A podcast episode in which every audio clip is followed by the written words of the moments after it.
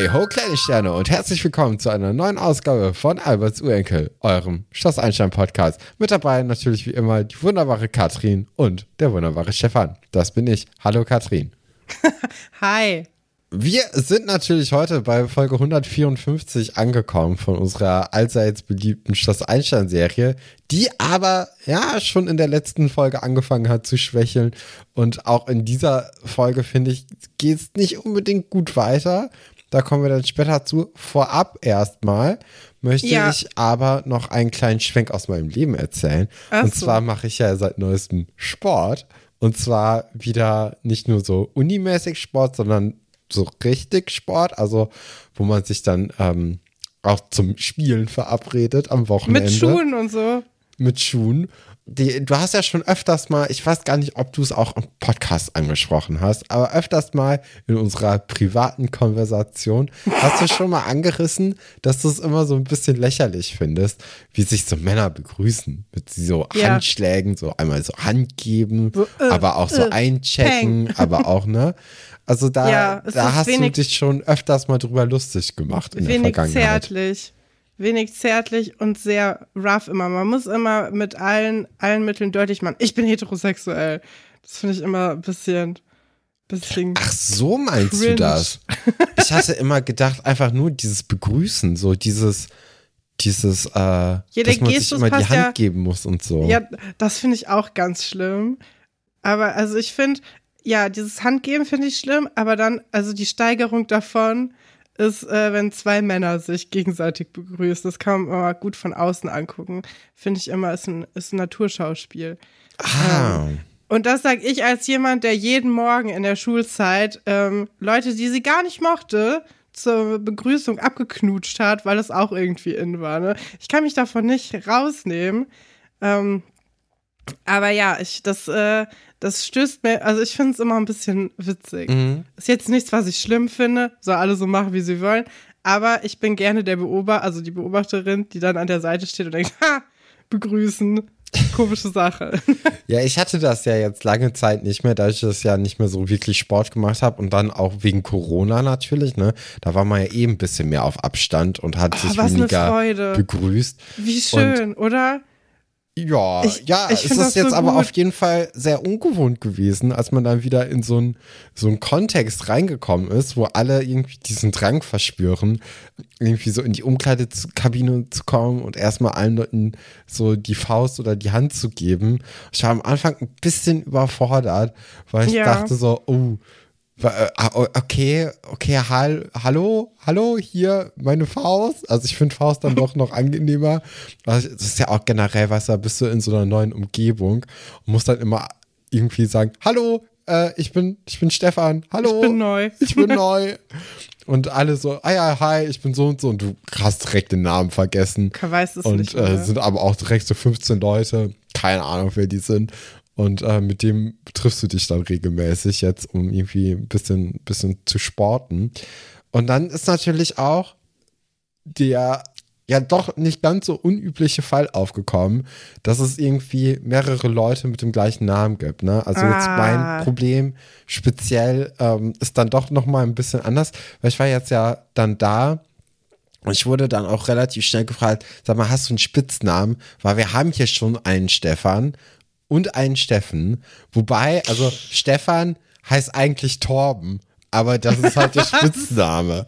Und deswegen, also wenn du einen Spitznamen hast, also wir können dich auch Torben nennen, das ist in Ordnung für uns. Wow. Ja, da musste ich mich jetzt auch erstmal ähm, dran gewöhnen und äh, dann, also ich habe keinen Spitznamen, aber ich, ich glaube, ich, ich bräuchte mal einen Spitznamen. Aber es ist natürlich auch so doof. Also klar, da hätte man jetzt wirklich die Chance gehabt, so irgendwie immer mal, also sich selbst einen Spitznamen zu geben, was man ja eigentlich nie bekommt, diese Chance. Aber ich hatte da leider keinen parat. Hättest du da irgendwelche Einfälle gehabt? Also ich hatte natürlich dann auch überlegt, ob man irgendwie sowas wie Hans oder Dieter oder so. Ja, sowas Alten so wollte ich gerade auch sagen. Sowas ist immer ganz kultig, wenn man so ein, wenn man sich so Herbert nennt, aber man heißt eigentlich ganz anders. Mhm. Finde find ich eigentlich immer eine ganz gute Schiene. Ähm, Ja, ich meine, ich war jetzt noch nie in einem Verein. Ich finde, das muss auch was sein, was man gut rufen kann. Also, wenn du jetzt sagst, ja, nenn mich Fridolin, ist ein bisschen schwierig, dann müsste man den auch wieder abkürzen. Ja. Also, es müsste was sein, was ein bisschen prägnant ist. Ähm, und so, was man so, ja, schnell rufen kann und was auch gut so, also so einsilbig, zweisilbig, so Sachen. Einsilbig ist auch wieder schwierig, ein bisschen. Mm. Also Ja, roter ich mein, Panther oder so funktioniert dann nicht, ne? Ja, der Tiger. Die Katze. Äh, was äh, Stefan Tietze beim Podcast UFO hat sich hat ja versucht, sich äh, Fanta zu nennen. Mhm. Wie wäre sowas für dich? Weiß ich jetzt nicht. Ja, ja. Also du hast ganz nett gesagt, er hat's versucht. Ähm, Ja. Also ich glaube, es ist gut, dass Kann es man aber sich nicht gut rufen. durchgesetzt hat. Kann ja, aber das ist doch ein rufen. blöder Spitzname. Das ist auch. Ist- Ja, ist auch in der Reihe von Softdrinks äh, jetzt auch nicht unbedingt mein Favorit. Nee, schmeckt richtig furchtbar, finde ich. Also, das ist mein unliebstes Softdrinkgetränk, glaube ich. Ja, Fanta finde ich auch nicht so gut. Ja, ansonsten irgendwas Sportliches, ne? Oh, Stefan, wie wär's mit? So, ich, hab hätte jetzt gern. Trommel, Trommelwirbel. du könntest sagen, nennt mich Foxy, denn fix bin ich nicht. Wow. ja, danke. Du bist doch Torwart. Ich finde, im Tor ja, ist ich bin gut. auch nicht schnell, das stimmt. Du hattest dich doch dafür entschieden, Torwart zu sein, weil du nicht laufen kannst oder willst. Wollte. Und dann, das führte dann dazu, dass ich auch nicht konnte. Ja, aber wie wär's? Foxy. Wow. Hey, ich bin Foxy. Finde ich, klingt auch cool. So ein Ja, bisschen. Und das er hat auch rote Haare, weißt du? Das ist dann Mhm. vielleicht auch cool. Ja, also ich finde es sehr lustig, aber ich glaube, das ist jetzt nicht so was Alltagtaugliches. Da muss ich mir noch mal Gedanken zu machen.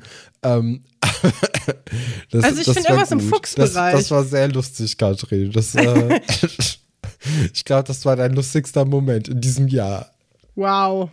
Okay, das ist ein bisschen traurig. Ähm, ich, ich, ja, ich bin hilarious meistens. Sollen wir noch kurz über unser Wochenende sprechen? Wir waren ja am Wochenende äh, lustig unterwegs. Eigentlich, ja, wir haben so eine Art erweitertes Familientreffen gemacht. Nee, eigentlich gar nicht erweitert. Ein Familientreffen gemacht, aber bei dir zu Hause, was äh, eine Neuerung war. Und dann haben wir uns überlegt, komm, wir fahren ins Museum. Ist eine Sache, die wir alle gerne machen, so ein bisschen moderne Kunst angucken und so. Und ich muss, also es war so eine Art des Kaisers neue Kleider-Moment, denn die Kunst war nicht da.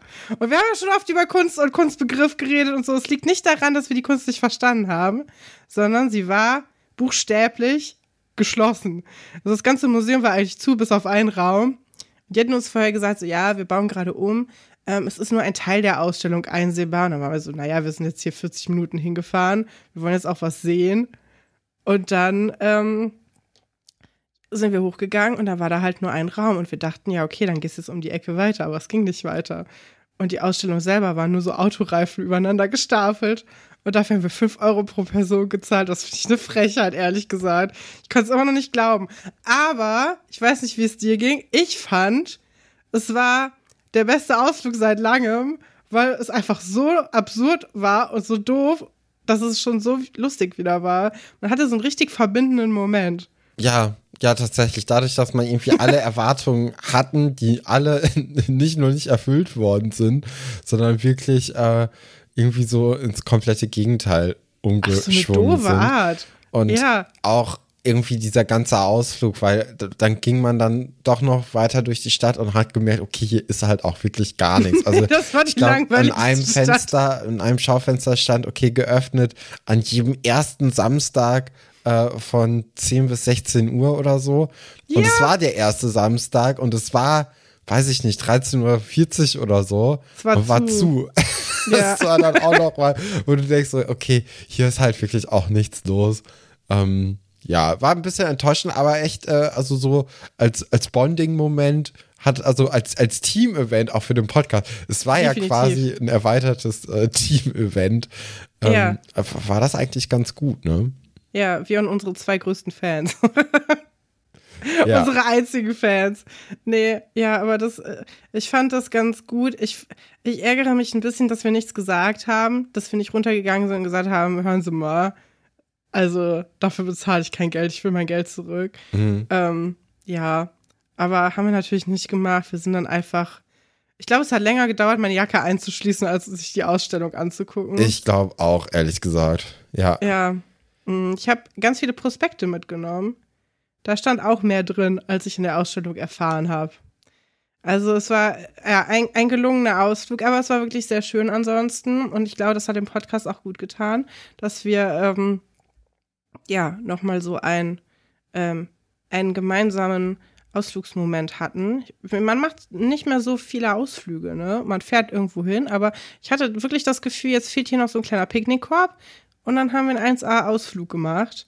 Ähm, ja, hätte vielleicht, wäre cool gewesen, wenn wir noch was erlebt hätten, aber so war es auch ganz okay. Ja, es hat auch geregnet und alles. Also es Es war war so insgesamt schrecklich. einfach äh, vielleicht auch nicht der Tag. Ähm, naja. Wollen wir denn mal mit der Folge anfangen?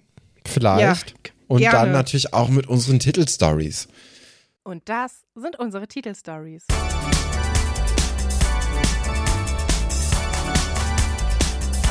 Elternrat auf Schloss Einstein. Klar, denn das Internat braucht Geld.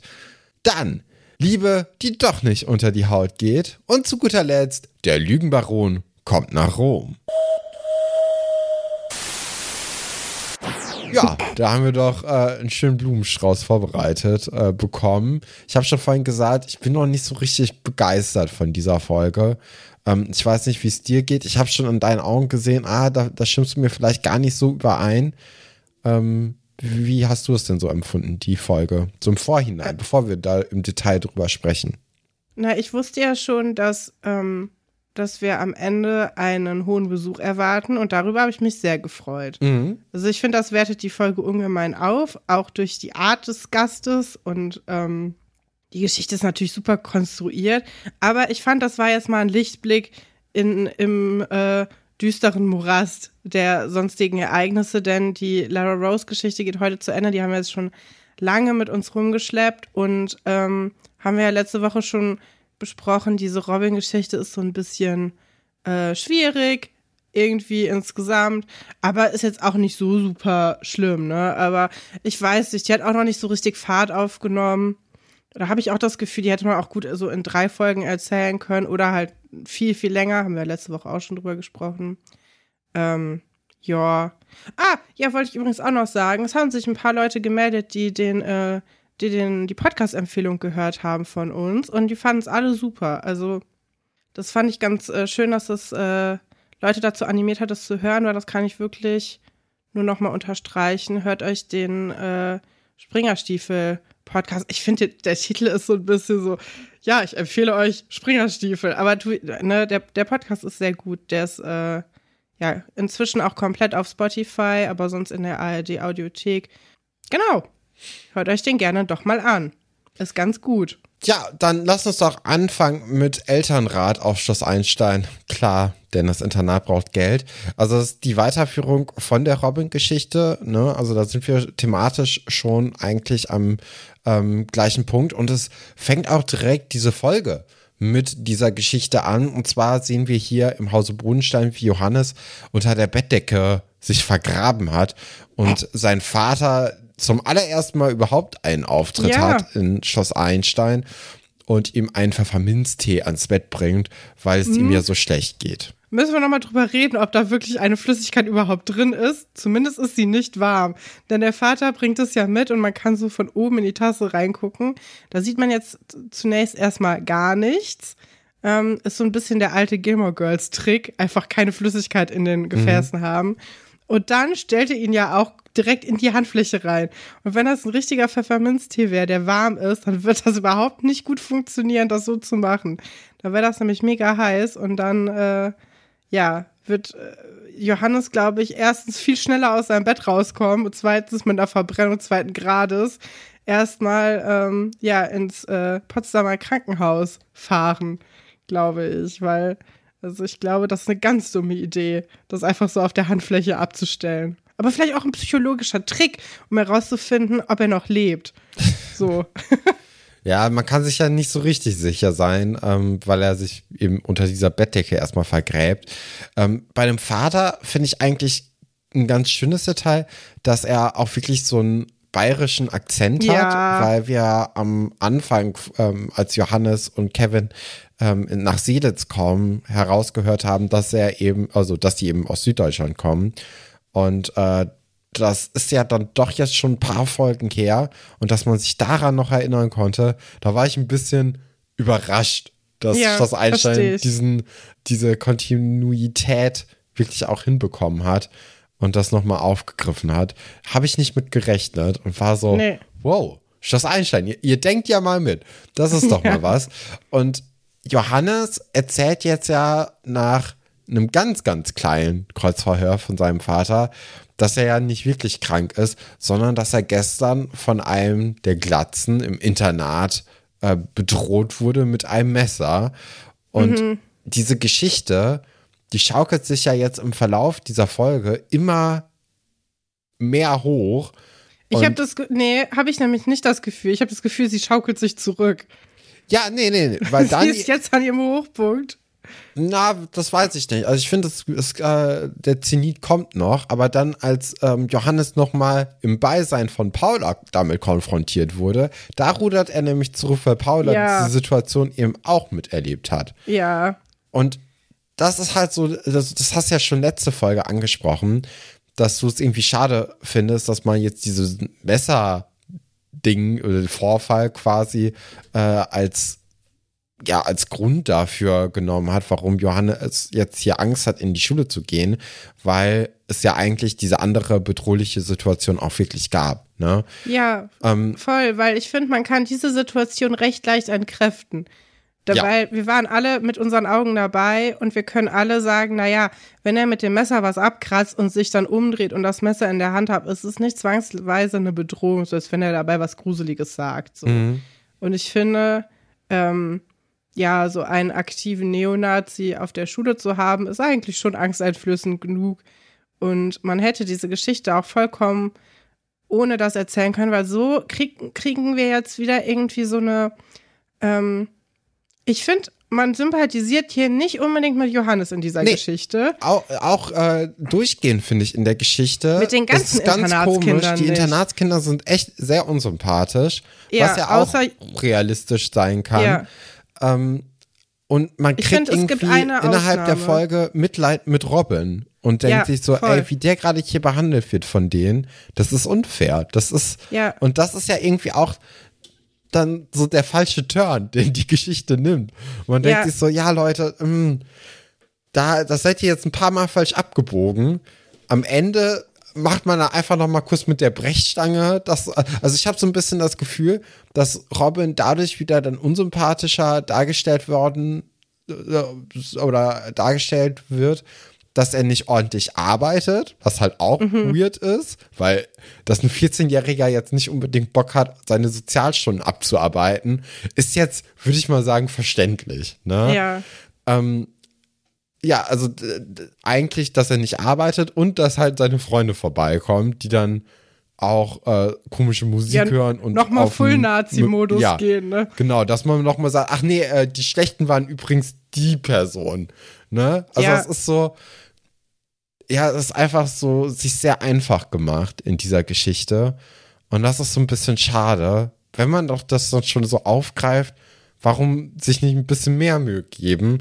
Und äh, ja, da, da war ich ein bisschen enttäuscht in dieser Folge von dieser Ja, Geschichte. verstehe ich. Bin ich auch. Ich, also ich, ich überlege auch die ganze Zeit, was will mir die Sendung damit sagen? So, Ja. soll ich jetzt Mitleid mit einem, was sie auch immer sehr gerne betonen, Mitläufer-Nazi haben? Ähm, weil ich habe, ich habe also permanent Mitleid mit Robin in dieser Folge, aber ich will es eigentlich nicht haben. Ähm, ja, finde ich super schwierig, auch darüber zu sprechen, mit so halbgaren Gedanken dazu, ähm, weil ich das so, das hat ein bisschen mehr Impact, wie man darüber spricht, als wie wenn man über Lara Rose spricht oder so Ja, habe ich das Gefühl, weil das, äh, ja doch schon ein bisschen schwieriger ist. Genau, was ich eben noch sagen wollte, ich finde, Josephine ist die einzige, die Robin halt so tatsächlich als Mensch wahrnimmt und Die nicht nur so ihm als auf Augenhöhe, ne? ja, und deswegen, ähm, ich, ich finde es ne, auch eine interessante ähm, äh, Entscheidung, sie zu nehmen, als äh, Person, die ja auf jeden Fall nicht weiß ist. Das ist eine ganz interessante Entscheidung von dem, ähm, von dem Filmteam, von, von Schloss Einstein selber. Ähm, ja, aber sie ist auf jeden Fall die einzige Person, die, die ihn weder so als als Projekt noch irgendwie als Störfaktor beziehungsweise als etwas, worüber man sich lustig machen soll. Also, ja, wir sehen ja hier verschiedene Abstu Abstufungen im Umgang damit. Johannes äh, Entscheidung, das irgendwie jetzt an diesem Messer, dieser Messersache da anzudingsen, würde ich auf jeden Fall kritisieren und du hast ja auch gesagt, dass du es komisch findest. Wir sehen gleich noch zwei andere Helden, die äh, die, die, die finde ich irgendwie noch schlimmer ja, in dem Ja, auf jeden Fall. Das, das Problem natürlich jetzt hier bei Johannes, ne, also wenn er das so als eine bedrohliche Situation Ja. empfunden hat, ne, also jetzt, wenn wir nicht mit diesem Metablick auf diese Geschichte haben, sondern wenn wir jetzt in die Story reingehen, natürlich kann er sich davon bedroht fühlen. Ne? Voll. Und der hat ja auch schon eine, eine schlechte Erfahrung mit dem Typen gemacht. Ne? Ja. Und das, ich finde das auch okay. Es ist, er rudert ja gleich zurück und ähm, das finde ich auch okay. Das, ähm, Mhm. beziehungsweise, nee, eigentlich nicht, weil er nicht sagt, ja, vielleicht habe ich heute Morgen ein bisschen übertrieben. Weil er hat ein bisschen übertrieben. Ja, also und er, er, hat hat auch so einen Vater, der ihn ja dann direkt so total ernst, so direkt so, ja, dann gehe ich halt direkt in die Schule. Ähm, fand ich auch unsympathisch. Ich meine, finde ich ganz gut, wenn Eltern sich für ihre Kinder einsetzen, aber der Auftritt von Herrn Bodenstein auf jeden Fall nicht die, äh, die beste Einführung eines Elternteils auf Schloss Einstein, finde ich. Aber du Mhm. bist anscheinend anderer Meinung. Ja, ich finde es okay, dass, ähm, dass Herr Bodenstein direkt zum Direktor gehen Das find ich möchte, auch weil okay. aus einer Elternsicht kann man das natürlich total verstehen, wenn das Kind mit einem Messer ja bedroht wurde und das hat er ja aus den Worten von Johannes das stimmt, aufgefasst. Das stimmt. Ähm, vielleicht hätte man da noch ein bisschen mehr nachfragen können oder so sagen können, okay, was denn jetzt hier genau passiert? Ja. Ähm, weil das fehlt jetzt einfach auch, also man hat ja auch nicht das Gefühl, dass das off-camera irgendwie besprochen wurde, Nee. weil er geht ja zu Herrn Dr. Wolfert und Herrn Dr. Stolberg ins Büro rein, die ja gerade sich erstmal um die Guppies kümmern, ähm, als kleinen Comedy-Act. Und da redet er ja direkt drauf los, okay, mein, mein Sohn wurde hier mit einem Messer bedroht Ja. und man hat das Gefühl, okay, das Messer war so quasi an der Kehle und wenn er Ja. jetzt nicht irgendwie äh, das macht, was Robin gewollt hätte, dann wäre er jetzt gestorben. Ne? Also diesen Eindruck vermittelt mir Herr Bodenstein und bevor ja irgendwie so eine Richtung gegeben worden ist, wer das denn sein könnte, sagen ja auch direkt Herr Dr. Scherbak und Herr Dr. Wolfert, glaube ich, ähm, ah, Robin, ne? Also di Ja. direkt wird gesagt, okay, ja, das muss ja der Typ gewesen sein, was ich halt auch schwierig finde von denen, weil es dann so sich anhört, okay, von meinen Internatskindern kann das ja per se niemand gewesen sein. Ja, obwohl, naja, wenn ich einen Neonazi an der Schule hätte, würde ich auch erstmal Ja, der denken, dass der Verdacht das liegt ist. nahe, aber direkt das dem so in die Schuhe zu schieben, finde ich halt auch schon schwierig, wenn man dann hier versucht, jemanden zu resozialisieren, wo das Gespräch sich ja auch so hinbegibt, ne? Dass man ja ganz schnell auf dieses Resozialisierungsprogramm quasi kommt und auch bei Herr Botenstein, ähm, da ja erstmal dieser große Aufschrei kommt, so ja klar, Resozialisierung ist toll, aber doch nicht bei meinem Kind so an der Ja. Schule, wo er dann aber zum Glück auch merkt, okay, ich, ich rede hier gerade ein bisschen Quatsch, weil also Ja. man kann nicht sagen, ja, das ist ja auch was Tolles, aber nur wenn ich damit nichts zu tun haben muss. Dann, Aber so sind doch viele Leute eigentlich, oder? Dass sie sagen, Ja. ja, immer super, toll, äh, soziale Projekte, immer eine gute Idee. Ah, boah, weißt du, was mich am meisten aufregt? So Leute, die dann immer sagen, oh, mh, ach, die armen Kinder mit ihren Krankheiten, ach, da muss man Geld spenden, weißt du, so wie so eine ähm, so an Weihnachten, so, ne, ah, da muss man sich für einsetzen. Und dann ist es so, ja, wenn du eine Maske anziehst im Supermarkt, dann könntest du dabei helfen, dass ein Kind zum Beispiel, das gerade Krebs hat, nicht stirbt. Und dann sind die Leute so, ne, da ziehe ich die Grenze, weil das schränkt mich in meiner persönlichen Sache ein. Aber fünf Euro in so eine Spendenbox reinmachen, gar kein Problem. Das finde ich ist so eine Doppelmoral. Da habe ich mich in den letzten paar Tagen voll drüber aufgeregt. Es hat gar nicht viel damit zu tun, worüber wir gerade geredet haben. Aber es hat gerade irgendwie so ein gleiches. Das ist einfach, das macht mich ein bisschen wütend. Immer wenn es um einen selber geht, soll es halt nicht unbequem werden. Aber sonst immer so große Töne schwingen. Und wir müssen ja auch beachten, ne, Herr Bodenstein ist ja auch Politiker. Ja. Das heißt, ähm, der sollte ja eigentlich mit einem guten Beispiel vorangehen. Und äh, genau. Ich, äh, ich fand ganz gut, dass das äh, Lehrerkollegin beziehungsweise Herr Dr. Wolf hat ihm dann einmal so sagt, so, naja, also merken Sie selber, ne? Und dann ist er auch so, mh. Aber das war auch der Moment, wo ich gesagt habe, äh, wo ich eben meinte, ja, da finde ich, hat Herr Bodenstein sich nicht mit Ruhm bekleckert. Weil er poltert so direkt drauf los und ähm, ja, was ich allerdings gut verstehen kann, ist, dass er ja danach sagt, naja, ich hätte es auch gut gefunden, wenn wir so eine Sache erstmal mit den Eltern abgesprochen hätten. Ja. Kann ich 100% nachvollziehen. Ja, also ich, ich finde generell, die Reaktion von Herrn Bodenstein wirkt sehr echt und sehr roh auch irgendwie. Also Ja. da ist vielleicht ganz cool, dass Schloss Einstein sich auch nicht so viele Gedanken vielleicht gemacht hat. Also das wirkt so sehr aus dem Leben gegriffen. Ja. Ähm, wo man denkt, so, okay, er, er redet jetzt erstmal drauf los, merkt dann irgendwann, okay, ich habe mich verrannt. Und dann kommt eigentlich so ein gutes Argument. Und dann ist so, ja, okay. Also man Ja. sieht das schon. Ich finde auch Herr Pasulke, der ja mittlerweile auch dazugekommen ist in diesem Gespräch, finde ich ganz gut. Der sagt, ja, ich rede mal mit dem und frage, was da eigentlich passiert Ja, ist. finde ich auch Und gut. das nimmt, also ich finde auch Herr Pasulke nimmt einfach diese Schärfe aus diesem doch ja sehr brisanten Thema total Ja. raus mit, durch seine Präsenz einfach. Und nachdem Herr Pasulke dann ja weggegangen ist, holen ähm, Guppi und Dr. Wolfert, die ja gerade noch Herr Bunstein so sehr, sehr, sehr streng Das ist angeguckt die haben beste Szene. holen jetzt erstmal den Kaffee und äh, dann nochmal so kleine, ähm, kleine Schublade von Herrn Dr. Stolberg, wo die ganzen Kekse drin sind, wird geöffnet. Und Herr Wolfert holt erstmal eine und fast schon die zweite Schale raus, als Herr Dr. Stolberg dann aber schnell diese Schublade aufschließt, weil das sind ja auch seine Süßigkeiten eben. Klar. Und man hat das Gefühl, okay, Herr Dr. Stolberg soll einfach so ein bisschen die Naschkatze sein, ne?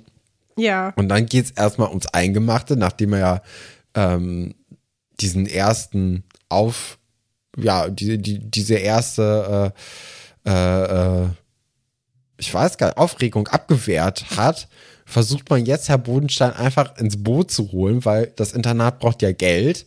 Und da könnte er vielleicht mal mit den Eltern drüber reden, ob die nicht vielleicht spenden könnten. Wo ich das auch finde, so, okay, das ist jetzt hier alles ein bisschen sehr ähm, skrupellos von den beiden. Ja. Wo auch so, so auch. unelegant, wo ich da auch als Ja. an Herr Bodensteins Stelle gesagt hätte, bitte was? So, Ja. warum? Also, gerade habe ich dafür keine Zeit. Tut mir leid. Ja, finde ich auch. Ähm, ja, finde ich, äh, sehe ich ganz genauso. Aber es, ich finde, es ist echt eine schöne, so eine kleine Comedy-Einlage.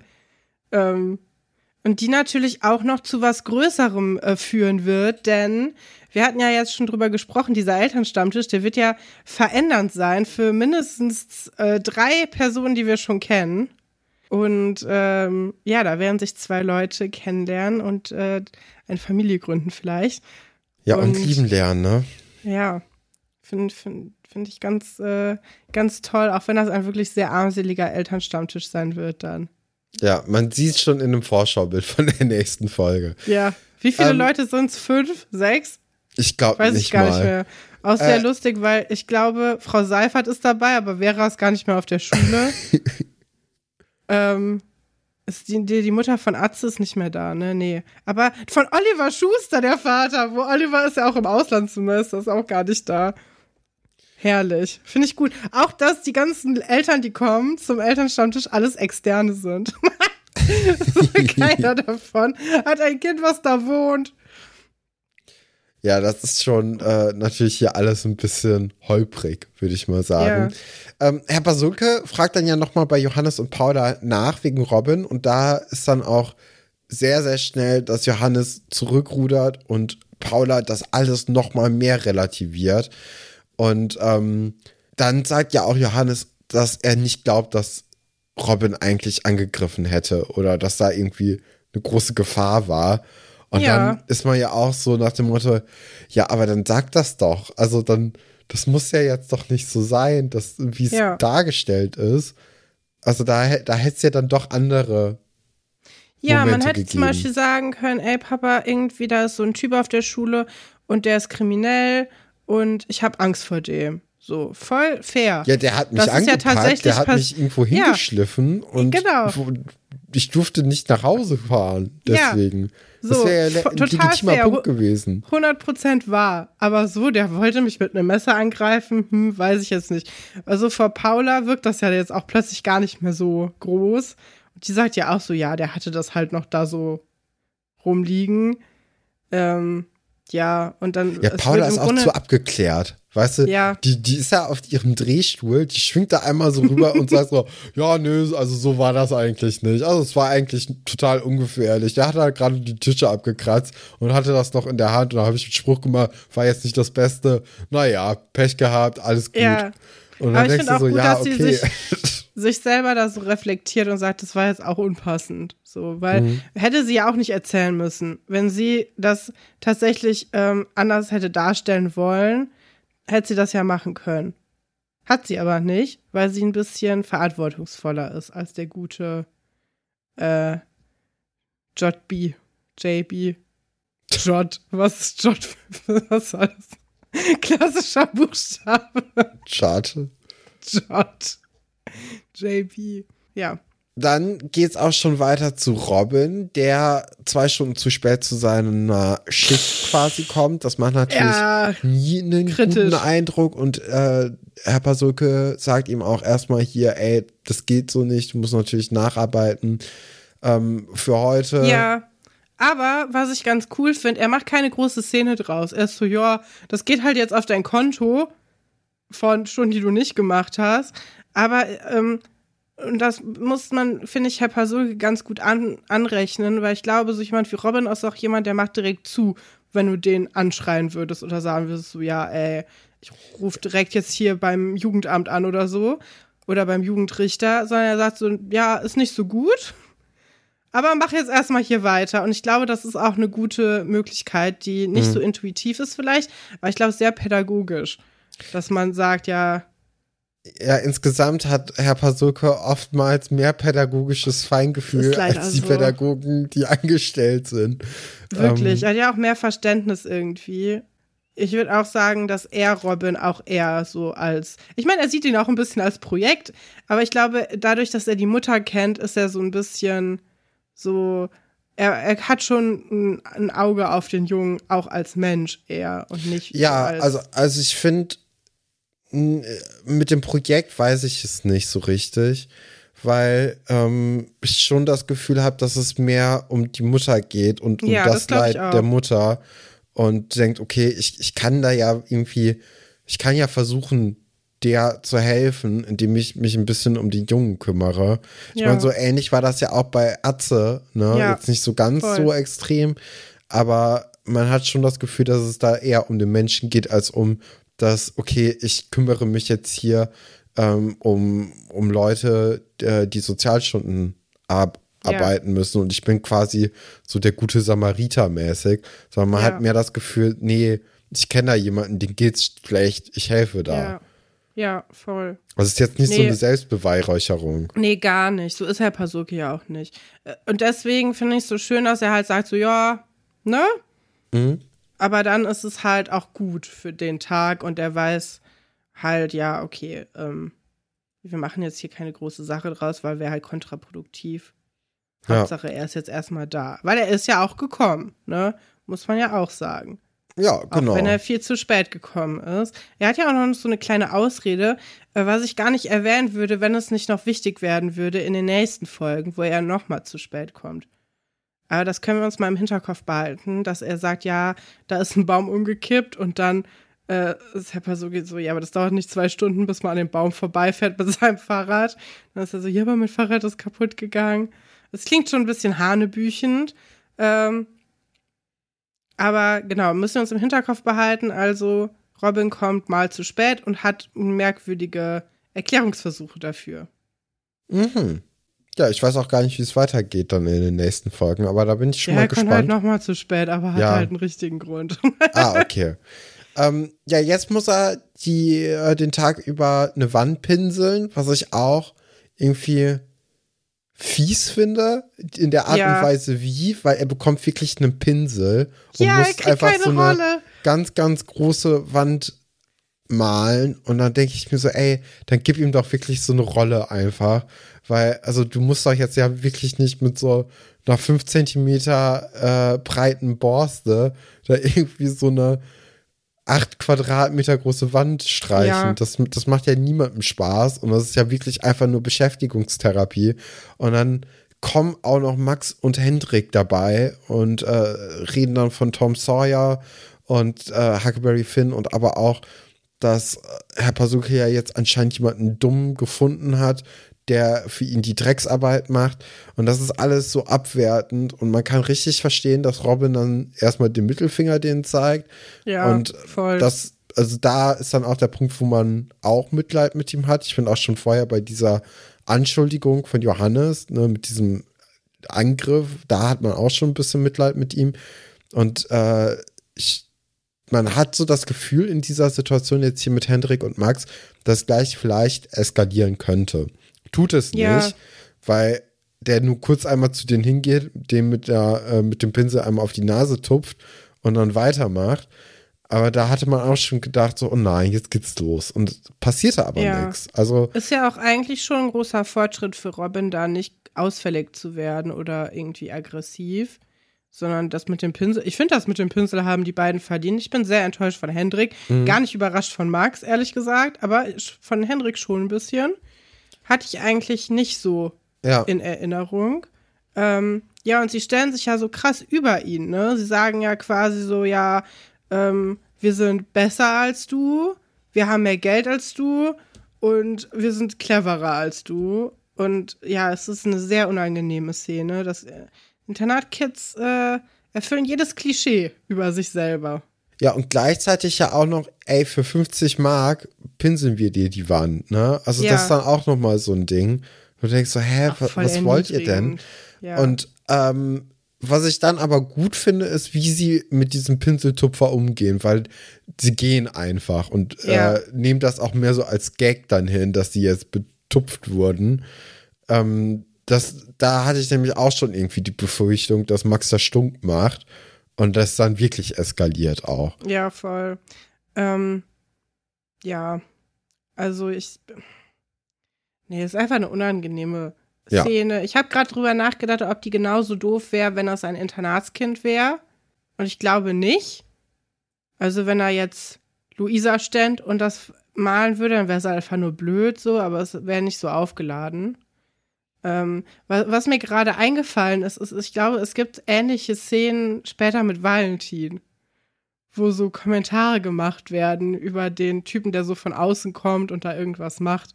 Und mhm. dann machen die anderen Leute so blöde Kommentare. Also die Internatskinder auch nicht immer so äh, cool drauf. Ist jetzt natürlich auch keine große Überraschung, ne? aber äh, ist natürlich auch ein wichtiger und fairer Punkt, den man hier anbringen muss. Ähm, dann im Verlaufe des Tages kommt auch Josephine nochmal vorbei. Und die ist ja so ein bisschen die Künstlerin, seitdem Vera weg ist. Es ja, hat sie ja so die, die Rolle der Künstlerin inne. Äh, jetzt ist halt ihre Ausdrucksform nicht so das Malen, sondern eher mit nee, Worten und mit Gedichten sieht. und so.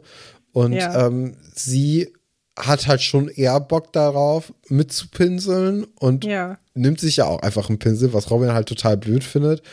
Ich vermute mal, vor allem auch, weil Max und Hendrik da gerade waren und aber ja. auch, weil er es nicht so richtig kapiert, glaube ich. Ich glaube auch nicht. Also man könnte das jetzt auch einfach als Flirt aufnehmen. ich glaube, aber er ist so versteift im Kopf, dass er das gar nicht sieht, dass sie so einfach mit ihm halt quatschen will Mhm. und so, so ein bisschen rumalbern will. Für ihn ist es ja auch gar keine alberne Sache da gerade, ne? Er muss das ja machen und sie hält ihn ja so ein bisschen von seiner Arbeit ab. Und er versteht auch gar nicht, dass man so Spaß haben kann dabei. Ähm, weil für ihn ist es halt einfach eine Strafe, ne? Ja. Ja. Ja, und dann kommt aber auch irgendwie auf dem Schulhof äh, so eine Gruppe an sehr vermutlich Neonazis, die Sehr vermutlich. Könnte man von ausgehen. ja, die äh, auch so Musik hören, wo ich auch dachte, okay, Ja, ähm, ich auch so. ist das jetzt Moment. ist das richtige Nazi-Musik, die wir einfach jetzt hier doch mal so ich abspielen glaube lässt? schon. Oder ist das Ja. einfach ne? Also da war ich Ja. dann auch so, warte, was? Dachte ich auch, so ist das jetzt die Schulhof-CD von Schloss Einstein? Kriegen wir jetzt, äh, kriegen wir jetzt so Musik untergejubelt? Aber ich glaube tatsächlich ist es einfach, ich habe es jetzt nicht shazamt, weil ich wollte es nicht in meiner Nee, ich Playlist auch drin haben. nicht. Aber ich war so, okay, äh, interessant, dass man sich dafür jetzt so entschieden hat. Ähm, aber ja, man will, man will das so ein bisschen darstellen. Die holen den halt ab und das ist so ein Jeep. Das heißt, die sitzen dann auch so halb draußen ähm, und sind dann auch super schnell. Und ja, man hat halt jetzt schon das Gefühl, okay, das sind keine angenehmen Zeitgenossen. Ne? Nee. Aber ich will auch noch mal darauf eingehen. Ich, mich, ich mag dieses, der ist da nur so ein Mitläufer-Ding halt gar nicht. Da Ja. finde ich, kann man sich nicht hinter verstecken, hinter dieser, hinter dieser Aussage. So, wenn du da mitläufst, dann bist, gehörst du dazu. Ist egal, wie, wie, zu wie viel Prozent du das selber unterstützt, so, aber ähm, du, du, du bist trotzdem Teil von dieser Gruppe. Ja, vor allem, Ähm. wenn du auch ähm, bei so einem Angriff einfach mitgemacht hast. Ja. Also äh, so ein Mitläufer macht doch dann nicht bei so Angriffen mit. So, dann, Ja, ne? Da, da spätestens merkt ja man dann ja Narrativ. auch, was das für irgendwie Leute so, sind und wie die drauf sind und ob man mit dem was zu tun haben möchte oder auch nicht. Ja. Ja. Nee, auf jeden Fall. Ähm, ja, interessante Musikauswahl auf jeden Fall. Schloss Einstein. Ähm, Würde mich mal interessieren, wo die die herhaben. So. Weil gab ja auch noch gar kein Spotify oder sowas zu der Zeit. Ja, das äh, war dann die Geschichte von dem Elternratausschuss Einstein. Und ich würde Der die sagen. noch gar nicht stattfand. Der noch nicht. Ja, der, der wurde nur so eingeführt, aber das, das ist ja auch in Ordnung. Ähm, und dann machen wir einfach weiter mit äh, Liebe, die doch nicht unter die Haut geht. Es ist die Lara Rose-Geschichte, die jetzt heute ihr äh, Ende auch findet, was ja auch ganz schön ist, weil wir uns ja dann doch relativ lange mit ihr beschäftigt haben. Und ähm, erstaunlicherweise, nachdem Laura ja in, am letzten Abend mit so einem Bimstein, den man wahrscheinlich eher zum Abrubbeln der Hornhaut an Füßen benutzt, ähm, nachdem sie diesen Stein genommen hat und auf ihrem frisch gestochenen Tattoo minutenlang rumgerubbelt hat, um das Tattoo zu entfernen, äh, wacht sie am nächsten Tag auf und irgendwie aus irgendeinem Grund hat sich dieser Arm beziehungsweise dieses Tattoo entzündet. Und das liegt wahrscheinlich daran, dass dieser Tätowierer nicht so ganz sauber ist, oder? Ja, daran lag's. Das finde ich auch so toll, dieses Narrativ in der ganzen Ja. Folge. Es muss am Tätowierer gelegen haben. Also da dachte ich mir echt so, das, das kann doch jetzt nicht euer Ernst sein, dass sie auch in dieser gesamten Folge das nie auflöst und sagt, naja, Nee. also Laura, vielleicht ist das vielleicht der Fehler gewesen, sondern so, nee, also wirklich, also klar, Minderjährige zu tätowieren, schon schlecht, Uncool. ne, sehr uncool, ungeile Kiste. Ähm, aber dem dann auch noch dieses entzündete Tattoo irgendwie in die Schuhe zu schieben, das finde ich schon auch dreist. Also ich finde beides dreist, aber ähm, ja, das vor allem, wenn man ja so quasi so moralisch gesehen bei, äh, bei Nadja und so auf der sicheren Seite sich wählen sollte, dann einfach zu sagen, nee, der Tätowierer war das schon, finde ich echt, also holla. Holla.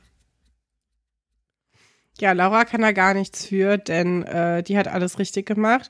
Und naja, es ist jetzt so ein bisschen die Frage, verrät sie den Tätowierer? Denn jetzt geht ja wirklich alles schief. Ähm, und wie geht sie mit ihrer Verletzung um? Ich finde es auch interessant, dass sie dann ihren Arm wie in so einer Schiene die ganze Zeit so vor sich her trägt, äh, als ob der gebrochen wäre. Aber es muss wahnsinnig wehtun. Kann man sich ja vorstellen mit so einer fetten Entzündung, ne? Ja. Dass man da jetzt nicht die beste Zeit hat. Und ähm, ja, sie entscheidet sich dann doch zu Frau Seifer zu gehen. Schon mal eine sehr gute Entscheidung. Ja, weil auch Kim sie dazu drängt, ne? Also Ja. Kim ist ja richtig so, ey, das, du kannst hier sterben, ne? Das kann eine Blutvergiftung werden. Ja. Und, äh, Und das kennen wir ja alle aus Michel aus Lonneberger. Äh, die die Alfred-Geschichte, meine allerliebste ähm, Astrid Lindgren Weihnachtsgeschichte. Da, wo Michel Alfred äh, nach Mariannelund fährt, um ihn da behandeln zu lassen, weil er sonst an einer Blutvergiftung gestorben wäre. Muss ich jedes Mal weinen. Das Ja. kommt auch bald wieder bestimmt in, bei, in der ZDF-Mediathek. kann man sich dann nochmal gut angucken zu Das Weihnachten. ist so, so schön traurig. Du hattest mir jetzt auch zwei gute Trailer für äh, Weihnachtsfilme oder Ja. ein, für einen Weihnachtsfilm. Äh, Nee, für zwei. Doch, waren zwei. Ich habe dir zwei Trailer geschickt, die sahen beide sehr vielversprechend aus. Ja, mit Leighton Ähm, Meester. Also Blair Waldorf, der OG Blair. Nicht Katharina äh, Börner, sondern der richtigen. Ja, Da freue ich äh, mich auch, doch drauf. auch so ein Film, wo man nicht zu viel vom Trailer sehen darf, weil sonst weiß Nee, man, was, also was passiert. Ich, ich glaube, bei den beiden Trailern, die du mir geschickt hast, da wusste man nach drei Sekunden eigentlich schon, wie der gesamte Film ausgeht. Und je mehr man vom Trailer gesehen hat, desto stärker wurde man seinen Glauben bestärkt, dass man weiß, wie oder wo der Frosch die Locken hat. ja, der zweite Film war so ein bisschen Freaky Friday, aber mit mehreren Ja, als Familienmitgliedern. Und dann, aber das eine Kind, das Kleinkind, hat sich in den Hund verwandelt.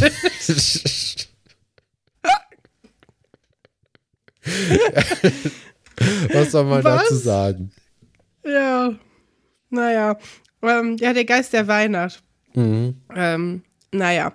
Ähm, Ja, du hast ja Genau. schon gesagt, äh, Frau Seifert behandelt dann Laura und sagt dann, ey, wenn das hier nicht besser wird, dann gehen wir morgen aber doch ins Krankenhaus, weil das kann schon gefährlich werden. ja. Und sie redet dann ja auch noch mal Laura ins Gewissen und irgendwie diese Kombination aus Kim und Frau Seifert und dem Ernst der Lage, ähm, der veranlasst dann doch Laura eben ihre Prinzipien und auch ihr Versprechen zu brechen, weil sie hatte, äh, also es kommt dann ja auch raus, warum sie den Tätowierer gedeckt hat, weil sie nämlich ihm versprochen hat, dass er keinen Ärger bekommen wird, wenn er das Tattoo ihr sticht. Und äh, ihr Versprechen wollte sie eigentlich halten. Was ja erstmal prinzipiell eine gute Sache Naja. ist, dass sie Versprechen halten möchte. Ähm, aber es sind Levels, ne? Also, Ke kennst du dich mit, kennst du dich mit Affirmationen aus? nee. Es gibt doch, ähm, ich weiß gar nicht, woher diese Affirmation kommt, aber es gibt ja so Sachen, ähm, die man sich so selber sagen kann, Mhm. um dann äh, sich quasi so ein bisschen zu, zu leveln und zu selber zu bestärken. So ein bisschen wie in Spiegel sagen, ich schaffe das. Und da gab es doch, ähm, gibt es jetzt mehrere Leute, die das mal so auch versucht haben zu kommerzialisieren. Snoop Dogg zum Beispiel hat doch sowas gemacht äh, für Kinder. Und Antje Schomaker hat sowas auch gemacht für Kinder. Und es gibt aber auch eins, ich weiß nicht, wo das herkommt. Das war bei mir überall auf Instagram. Und da gibt es diesen Satz, ähm, ein äh, gutes Geheimnis behalte ich für mich, ein schlechtes Geheimnis sage ich weiter. Und ich finde, das ist ein schlechtes Geheimnis, kann man ruhig weiter sagen. Wow. Nee, das, das kannte ich so nicht. Da haben wir Ja, dann wir doch sind andere doch an Werbeanzeigen. unterschiedlichen Orten im Internet unterwegs. Ich muss auch sagen, ich bin ganz doll versackt auf Facebook in so einer ähm, Lebensmittelrettungs- ähm, in der ich gar nicht Mitglied bin.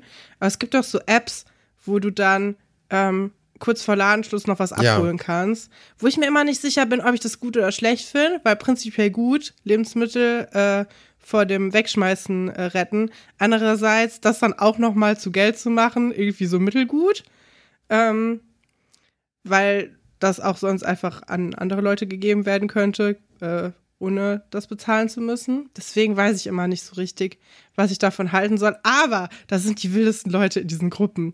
Da war letztens, äh, also erstmal sind das natürlich viele Leute so, äh, dafür habe ich vier Euro bezahlt und jetzt habe ich hier nur so zweieinhalb labbrige Pizzas bekommen. Wo du denkst, hä? was, was ist los mit dir? Dann natürlich so Leute, ja, hier, ähm, ich war beim Asia-Buffet und haben mir zehn Kartons voll machen können. Bester Mhm. Tag meines Lebens. Und dann, letztens mein absoluter Lieblingsmoment, da hat eine Frau einfach bei Penny ähm, in der normalen Back, äh, Backtheke sich einfach so normale Brötchen gekauft für den normalen Preis aus so einem Backautomaten und meinte so, ja, ich weiß gar nicht, wieso ihr immer diese App macht, weil das ist auch voll günstig, wenn ihr einfach euch diese Brötchen aus dem Backautomaten holt. Und dann hat sie das auch in den Kommentaren die ganze Zeit verteidigt, wo die Leute so meinten, ja, aber das ist die falsche Gruppe dafür. So, es geht halt um diese App. Und dann war sie so, hä? Nö, ich dachte, hier geht es ums Geld sparen. Ihr versteht das alle nicht. Das war ganz toll. Das war so, wie Facebook früher war, bevor da nur noch so komische Leute rumgehangen haben. Ähm, ganz, ganz toll. Ich weiß gar nicht, du warst, du bist ein bisschen zu jung für die Facebook-Hochphase, ne? Ja. Wo so Beziehungen getrennt wurden über Facebook, öffentliche Facebook, äh, so unter einem. Foto. Es ist kompliziert. Und dann reden die, das war früher eine, eine, eine feste Sache. Jeden Donnerstag haben sich zwei Leute aus meiner Stufe auf Facebook gestritten, öffentlich. Die waren aber zusammen. Und dann sind immer mehr Leute dazugekommen, haben so Popcorn-Emojis da gepostet und haben sich das angeguckt. Das war das Beste. Ich vermisse diese Genial. Zeit manchmal. Jetzt sind da nur noch so Wutleute. Und äh, Leute, die den Sinn von dieser Gruppe nicht verstehen. Naja. Naja, ähm, wir sind jetzt tatsächlich dann doch noch mal beim Tätowierer im Studio, also im Ja. Und der hat einen weiteren Kunden dort. Der hat sich nämlich gerade ein Tattoo ausgesucht. Und zwar eine nackte Frau, die einen Dreizack und ein Schild hat und ein Tribal-Tattoo und aber auch einen Teufelsschwanz. Ich liebe das. Und das ist einfach Das ist so so insgesamt ein sehr wildes Tattoo. Ich Ja. finde auch, dass der Typ, der sich das Tattoo stechen lassen möchte, mehr so Das aus wie so der aus. Rainer, der den Ton eigentlich macht. Und dann ähm, möchte er aber auch noch sein, äh, äh, den, den Namen seiner Freundin da neben oder da drin integriert haben. Und auch hier finde ich den Tätowierer eigentlich ganz gut, weil er berät auch und sagt, na ja, ähm, was ist denn, wenn die Beziehung auseinandergeht? Dann hast du halt die ganze Zeit einen Namen halt da drauf. Und das mit dem Entfernen, das ist halt auch nicht so leicht und so äh, dolle. Überleg dir das mal ganz gut, ob du das machen möchtest, weil das ist ja auch so ein bisschen so ohne Not quasi. Eigentlich ein guter Ratschlag, ne? Mhm. Also ich, ich finde, der Tätowierer jetzt mal abgesehen davon, dass der jemanden, der unter 18 ist, einfach für mehr Geld äh, tätowiert hat Ja. ähm, und ihn quasi auch noch und über den Tisch gezogen hat, Ja. den finde ich schon ansonsten ganz okay Ist eigentlich, eigentlich- Sehr eigentlich okay, ne? verantwortungsbewusst. Ja. Ich habe. Es tut mir leid, das ist wieder Katrins Internet-Ecke, aber ich habe gestern ein Reel gesehen, da hat eine Frau erzählt, ich weiß nicht, ob das echt ist oder nicht, aber wir, ne, wir nehmen das jetzt einfach mal für bare Münze. Wieso sollte jemand im Internet lügen? Ähm, und sie hat eine Geschichte erzählt, dass sie, also ihr Freund ist Tätowierer und hat ihr was tätowiert. Und zwar wollte sie eine äh, Lilith, also eine Figur aus der Bibel, Mhm. ähm, aber auch so ein, ne, ähm, so ein bisschen äh, teufelsmäßig. Und ähm, hat dann rausgefunden, dass ihr Freund sie betrogen hat, nachdem sie das Tattoo schon hatte, und dass das Gesicht von dieser Lilith-Figur auf ihrem Arm das Gesicht von der Affäre von ihrem Freund ist. Das heißt, Oh. sie läuft jetzt mit dem Gesicht von der, von der anderen Freundin von ihrem Freund rum. Das fand ich schon wild. Ja, das, das ist, das ist, wow. Ja, Also, also das Gesicht dann da ja zu integrieren, das ist ja dann noch mal härter als der Name. finde ich nämlich auch. Du könntest ja sogar quasi Glück haben und jemanden mit dem gleichen Namen noch mal finden, aber mit dem gleichen Gesicht, ah, das ist schon seltener, ne? Ja, ich finde das auch ehrlich gesagt gar nicht so schlimm, wenn sich Leute so ein Tattoo machen lassen und dann geht eine Beziehung oder so in die Brüche. Ich meine, ne, wenn das jetzt nicht irgendwie eine super schlimme Beziehung war, dann ist es doch okay, wenn man sagt, ja, wir waren mal zusammen, das weiß ich ja auch noch. Und das, äh, meine Haut äh, trägt äh, irgendwie diese, diese Sache auch immer noch. Ich finde, da äh, übertreiben auch manche Leute so ein bisschen mit diesem, äh, man darf das nicht tätowieren, weil was ist, wenn du irgendwann mal das bereuen wirst, ja, pff, kann dir immer passieren. Ja. Kann ja, auch mit anderen Sachen passieren. Ja, und dann stürmen ja auch schon Guppi und Nadja rein und die sind natürlich voller, äh, total außer sich und sagen, hier, sie haben hier diese Schülerin von uns tätowiert und natürlich hat Herr Dr. Stolberg auch ein, ja, ein, ein Foto von Laura dabei. Klar. Ähm, und dann nimmt der Tätowierer sie aber nochmal ins Nebenzimmer und sagt, na ja, äh, das, ich habe ihr ja ein ganz besonderes Tattoo gestochen. Das ist nach drei Monaten wieder weg. Und ja. dann ist auch Herr Dr. Stauberg so, ja, ja, okay. Ja, also, dann. ja, dann schönen Tag noch. Also, wenn, wenn das dann in drei Monaten nicht weg ist, dann werden sie aber verklagt. Okay. Und äh, dann geht Nadja auch und Nadja kommt dann nochmal zurück und sagt, naja, aber kein Tattoo ist auch keine 200 Mark wert.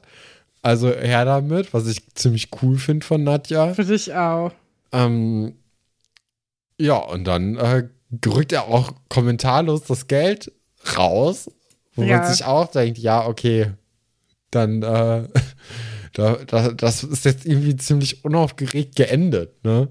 Ja, ich habe auch das Gefühl, Herr Dr. Stolberg ist ganz froh, weil das ist eine gute Sache, die man so Eltern erzählen kann. Also ja, das ist aber nur ein Bio-Tattoo. Das geht einfach wieder weg nach drei äh, Monaten. Was ja nicht stimmt. Habe ich schon die ganze Zeit gesagt. Ich habe eben noch mal auf Wikipedia nachgeguckt. Auch eine sehr ähm, vertrauenswürdige Quelle. Und da steht auch, dass es sehr umstritten ist, weil es äh, sehr schwierig ist, nicht in die äh, tieferen Hautschichten zu stechen. Man muss sich ja vorstellen, bei so einem Tattoo machst du ja quasi mit einer Nadel ein Loch in die Haut und ähm, dann kommt ja Tinte da rein und dann verschließt sich das ja darüber wieder, ne? Und deswegen kann man das dann noch sehen. Und ähm, man muss es dann so oberflächlich tätowieren, dass sich die Haut halt wieder erneuern kann. Und dadurch, da, also man darf halt nicht in die weitere unterliegenden Hautschichten reinkommen und das ist super schwierig. Geht fast überhaupt nicht. Ähm, und deswegen lösen sich diese Tattoos dann auch sehr ungleichmäßig auf, dass du dann einfach nur so von mhm. deinem kleinen Delfin. Hast vielleicht dann am Ende noch so eine Flosse. Schwanzflosse übrig, ja. genau. Aber sonst halt nichts. Und Flip. Ähm, du hast noch einen Flip eine Flip. Äh, ja, Fox, wenn man sich Foxy tätowieren lassen würde. Ähm, genau, und was ich ganz interessant fand, war, dass dann in dem gleichen Ding auch noch stand, so ja, das Einzige, wo das halt tatsächlich so funktioniert, das sind halt äh, Henna-Tattoos. Ah, ja. Und da ist es ja tatsächlich so, dass du deine Haut ja einfach färbst. Also oben und dann erneuert sich die Haut und dann geht es weg. Deswegen, es geht auch an den Händen zum Beispiel schneller weg, als wenn du ein Henna-Tattoo am Arm hast. Ähm, ja, ganz interessant. Ich habe ja. mein Henna-Tattoo dieses Jahr irgendwie nicht so gut konservieren können. Ich war ja auf einer tamilischen Hochzeit und hatte dann äh, meine, meine Hände auch voll. Und das hat leider gar nicht so lange gehalten. Ich glaube, ich habe die nicht, äh, ich war zu ungeduldig. Habe das nicht feucht genug gehalten am Anfang. Bisschen schade. Ja, Weil ich glaube, so ein, schönes, so ein schönes Henna-Tattoo kriege ich äh, lange nicht mehr. Ähm, ja, ja, weil, stimmt. Weil das schon sehr besonders war. Naja, genau. Ja, äh, es geht dann nochmal kurz ins Schloss und Nadja erzählt Kim und Laura, dass es eine gute und eine schlechte Nachricht gibt. Stellt sich raus, sind beides gute Nachrichten. Ja. Ähm, denn das Tattoo ja, löst sich wieder auf und die 200 Mark hat Nadja auch nochmal wiedergefunden. Und da freuen sie sich natürlich auch alle. Und ähm, ja, dann äh, ist auch diese Geschichte vorbei und wir können uns der letzten widmen. Und zwar der Lügenbaron kommt nach Rom. Und da haben wir ja in der letzten Folge schon gesagt, okay, es kommt hier jemand aus der Sendung mit der Maus vielleicht vorbei. Und wir hatten ja die große Aufgabe uns gestellt, nachdem wir den Text wahrscheinlich, ich gehe mal davon aus, immer noch nicht so richtig gelesen haben über das Fantum, oder? Doch, habe ich gelesen. Ach, hast du? Ja, dann, dann erzähl gelesen. doch mal was davon. Ja, war, war ein sehr interessanter Text. Ich habe jetzt den Text vom, äh, äh der im Guardian erschienen ist, gelesen. Ähm, und äh, ich, ich fand es sehr interessant, vor allem so ähm, die Konklusion, weil, also wie man, es wird erstmal, ich, ich finde, der Text fängt ganz gut an, weil es wird erstmal beschrieben, wie ein, eine junge Frau in eine Notaufnahme gekommen ist, Mhm. weil sie kollabiert ist. Also, ähm, genau, und man hat dann gesehen, dass da ein Loch in ihrer Lunge war, weil sie so viel geschrien hat beim Ach, Konzert, krass. dass ein, ein Loch in die Lunge reingekommen ist.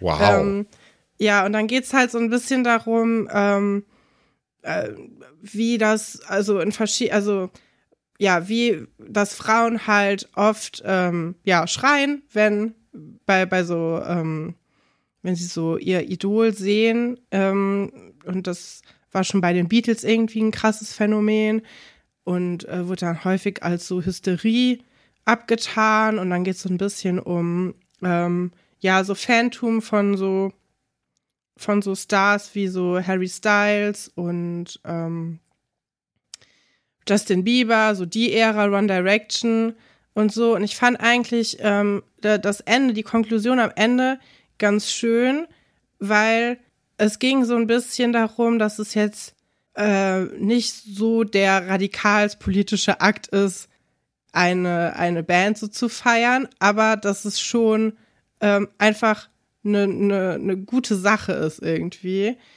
Und ich, ich fand vor allem, also die, den, den letzten Absatz total schön. Ich überlege gerade, ob ich ihn einfach vorlese oder ob ich, äh, ob man das machen kann. Das ist auch auf Englisch. Ich könnte die Google-Übersetzung, den Google-Übersetzungstext einfach vorlesen. Gedribbelt. Äh, und zwar lautet die Konklusion, aber neben der überbegeisterten Akzeptanz liegt eine wesentliche Wahrheit. Die kleinen Demütigungen und die großen Enttäuschungen, jung zu sein, nicht die Liebe zu finden, die man sich gewünscht hat oder nicht die Person zu werden, die man sich erhofft hat. Diese Dinge werden durch das Fandom gemildert. Fandom ist eine Unterbrechung. Es ist so einfach wie etwas ohne Grund zu genießen und es ist so kompliziert wie das Erwachsenwerden. Es sollte für das gefeiert werden, was es im Leben des Einzelnen bewirken kann. Ähm, was es genau ist, ist schwer zu wissen, wenn man nicht danach fragt. Es ist im Allgemeinen sehr viel mehr als ein Schrei. Genau, lest euch einfach den Artikel im Guardian äh, durch. Ich finde, das ist ganz interessant, wie da so auf verschiedene Aspekte eingegangen wird und ähm, wie die ähm, äh, Caitlin Tiffany das so aufdröselt. Aber ich konnte mich total gut mit diesem, äh, mit diesem letzten Absatz identifizieren, weil ich finde, wir sind jetzt in so einem Alter, wo man schon so ein bisschen auf sein Leben zurückblickt. Und ich bin jetzt auch in einem Alter, wo ich dachte, ah, da bin ich ja schon längst verheiratet. Ach, da habe ich doch schon längst mein, meine Doppelhaushälfte und äh, bin reich und berühmt am Strand von Malibu und nichts davon ist eingetreten. Ich bin zwar nicht so der riesige Fan von irgendwas, wenn, wenn das was ist, ist es vielleicht dann doch Schloss Einstein. Äh, ich war noch nie Fan von irgendeiner Band in diesem Maße, aber ich bin ganz großer Fan davon, sich so die kleinen Besonderheiten des Lebens so besonders zu machen und sich auch so ja in Ekstase einfach reinzugeben für so für so Sachen, die andere Leute vielleicht doof finden und die man vielleicht in seiner Teenagerzeit auch nicht zugegeben hätte, dass man sie liebt. Aber ich merke immer, dass wenn ich sowas hab und das ist eigentlich ein bisschen uncool, aber für mich ist es halt irgendwie total wichtig und ich gebe mich dem dann völlig hin, ohne Sarkasmus und Ironie, was ich auch in meinen Anfang 20er sehr doll ablegen musste, dass das schon sehr gut tut für die Seele und Mhm. dass das äh, ja viel sehr heilsam ist und viel viel machen kann. Deswegen fand ich das ganz gut. Ja, ist auf jeden Fall ein sehr interessanter Text. Macht auch einige Twists so durch. Also es werden so Adorno-Zitate mit reingebracht und so. Ähm, ja, ist wirklich, wirklich gut. Ich kann, wir können den Artikel ja mal verlinken, um auch genug Credit zu geben. Ja. Ähm, und nicht nur den, die Audioversion von was, was wir nicht selber geschrieben haben, zu geben. Das ist ja Quatsch. Aber ja, also äh, große Empfehlung für, für diesen Artikel. Und ich glaube, sie hat dazu auch noch viel mehr geschrieben. Und ich überlege tatsächlich, ob ich mich da mal noch tiefer reinarbeite, weil ich finde das ganz spannend. Ähm, ja, ja. aber ich habe es gelesen. Ha, hättest du nicht gedacht, was? Habe ich nicht gedacht. Nee, ähm, und da kommen wir ja zur zweiten Vorbereitungshausaufgabe eigentlich, die wir aufgegeben hatten uns gegenseitig. Und zwar wollten wir ein bisschen über die Maus reden und über unsere liebste Lachgeschichte. Ähm, was ist denn Ja. deine liebste Lachgeschichte? Woran konntest du dich immer sehr gut beömmeln? Also, was ich sagen muss, was sie nicht ist, Piggy und Frederik. Ja, das ist schon ich. durchgekommen in der letzten Folge. Finde ich ganz schlimm. So, dann so eine Sache, die im Mittelfeld liegt, ist für mich Tom und das Erdbeermarmeladenbrot mit Honig.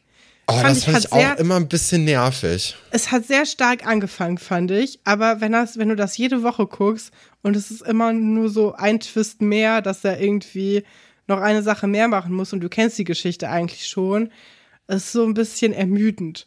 Ja. Ähm, das war, glaube ich, so die ersten drei Mal war das richtig gut. Und dann warst du so, ja, wir wissen's, da ist die aggressive Maus wieder und da muss man Erdbeeren äh, stampfen und sowas und dann die Biene ausdrücken, um da Honig rauszubekommen.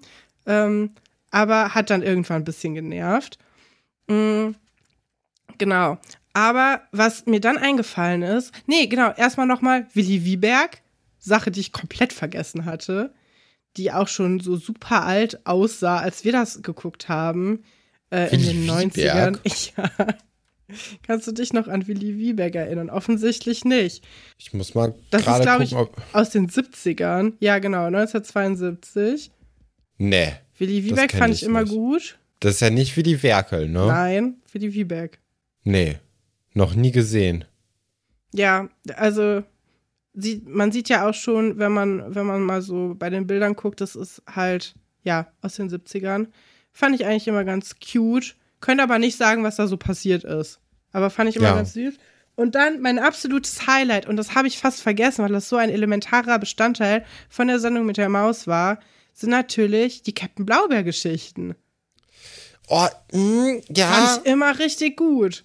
Mit den Bärchen. Und Hein Blöd, Hein Blöd, auch eine Ratte. Wir sind ja Ja. große Rattenfans. Der ist auch oft der Koch gewesen. Der ist auch auf der Das- Koch gewesen. Ja, ich, ich erinnere mich an äh, Heimblöd-Kostüme, wo er da im Kochkostüm Fand ich ist. ganz Nee, toll immer. Ja, weiß ich nicht. Ich, ich fand, das hatte, also man, man hat schon irgendwie so den Zauber mitbekommen, ne? Also, dass das irgendwie so, ähm, so ein kleines Schmankerl noch am Ende der Sendung ist, äh, weil das ja wirklich immer so die letzte Geschichte eigentlich war, so ein Captain Blaubeer. Und ich finde, man hat schon immer so auch von den Eltern mitbekommen, dass das jetzt hier so eine Kultsache ist, dass das schon irgendwie toll ist. Aber der Funke, der ist nicht so richtig bei mir angekommen. Nicht mehr bei den Bärchen. Die Bärchen. die Bärchen waren immer sehr süß. Die Bärchen ich waren ja auch so so tick, dieses tick und Norddeutsche, ne? Ja. Das, das war eigentlich immer so. Also es war schon gut, aber es war jetzt nie, wo ich sagen würde, "Uh, das war aber echt eine der besten Doch, äh, weil das war, das war ja immer, ähm, das Tolle an Captain Blaubeer war, das war ja immer zweigeteilt, ne? Also, das, du hattest ja immer diese Szenen mit den, mit den Klappmaulpuppen. ja. Beziehungsweise, ich glaube, da waren ne? tatsächlich echte Leute drin. Ich weiß es gar nicht. Und dann diese Zeichentricksachen. Und äh, das fand ich immer richtig super. Ich weiß Hm. es nicht. Der Sprecher von, von Captain Blaubeer, wissen wir ja alle, Wolfgang Völz, also der, der Vater oder der Großvater vom, vom Bachelor? Ich glaube, der Großvater. Ja, Ich bin mir nicht ganz sicher. auf jeden Fall mit dem Ohrfeigen-Bachelor. Ja, Verwandt. vieles, ne? Ähm, ja, fand ich immer gut. Ich weiß nicht. Ja, ja, doch. Ich, ähm, ja, jetzt, wo wir nochmal drüber gesprochen haben, war vielleicht dann doch besser Mit als den gedacht. Lügen, wo du immer raten musstest, ist das echt passiert oder war es gelogen? Und es war ja natürlich oft gelogen halt. Das ist Ist natürlich auch, also so gerade so Ironie und so, Ja. das ist natürlich immer ein bisschen schwierig für Kinder auch zu verstehen, Ja. weil die das ja erstmal lernen müssen. Ist ja auch eine beliebte Zuhöraufgabe, dass man versucht, oh Gott, man merkt, dass die Uni wieder irgendwie mehr so die Finger im Spiel hat.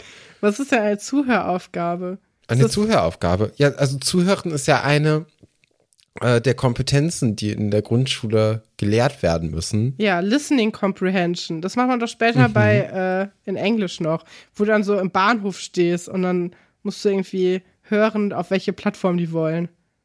Ja, und da gibt es nämlich so, so verschiedene Arten. Also einmal hören, Mhm. Hörverstehen und zuhören. Das ist dann Oh, das immer eine kleine Steigerung. Sachen.